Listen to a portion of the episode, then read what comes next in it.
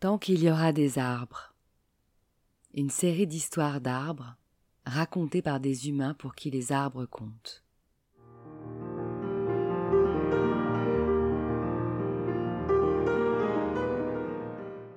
Un patchwork de voyages en enfance ou dans le monde qui justifie qu'au-delà de leurs bienfaits naturels scientifiquement prouvés, les arbres sont nos complices de vie et doivent rester les témoins de nos existences.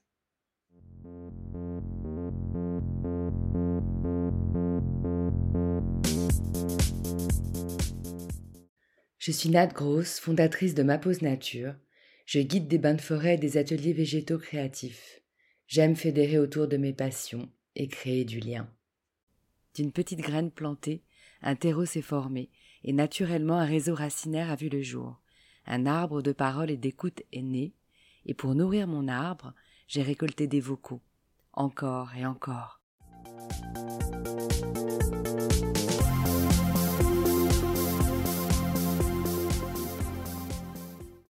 Tant qu'il y aura des arbres, je me sentirai protégée et apaisée.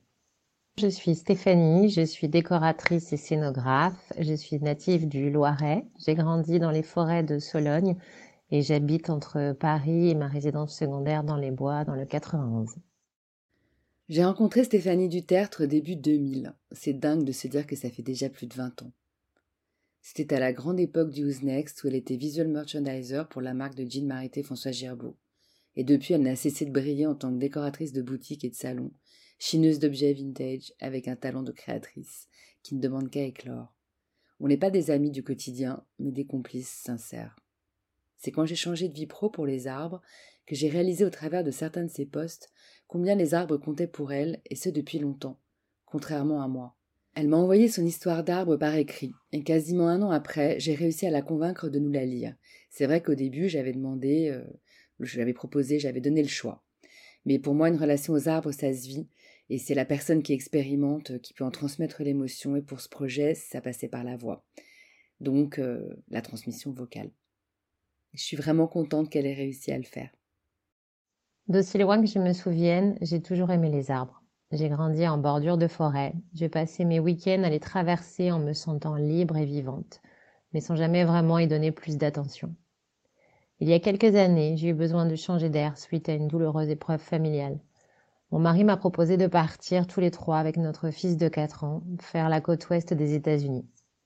Nous connaissions déjà, mais j'ai dit banco, à une condition, c'est de faire tous les parcs. Je voulais respirer la nature. Mon rêve était de visiter le Sequoia Park. Je sais que le trajet pour y accéder est très long et sinueux. Tout le monde râlait dans la voiture. Cet endroit se mérite vraiment. Au moment d'arriver sur le parking, à l'entrée du parc, nous nous sommes sentis envahis par une énergie et une force indescriptibles. Tout était doux, l'air, l'odeur, le bruit, enfin plutôt le silence. Tous nos sens étaient apaisés en une fraction de seconde. Même mon fils, très actif à l'époque, est devenu super cool. C'est vrai qu'on se sent tout petit à côté de ces géants millénaires. Finalement, pas besoin de parler pour imposer le respect.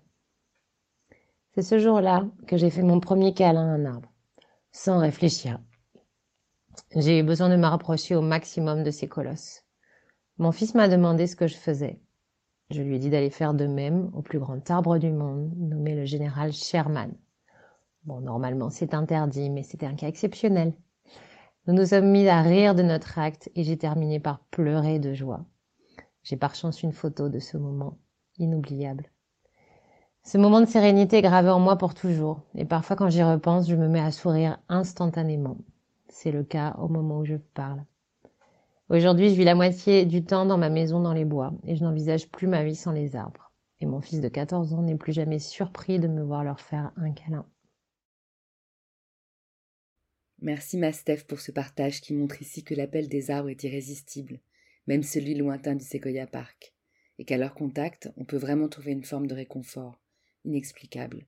Grâce à eux, tu as su créer ton refuge, ta maison dans les bois, ton point d'ancrage et d'équilibre salvateur, et rester toi-même, hyper naturel, face au tumulte de la fashion parisienne.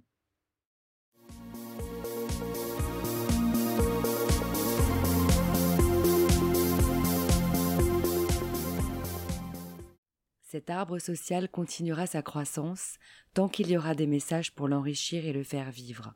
Vous êtes son eau et son soleil. Alors merci de l'aider à grandir en likant et partageant ce projet. Car tant qu'il y aura des arbres, il y aura le passé, le présent et l'avenir.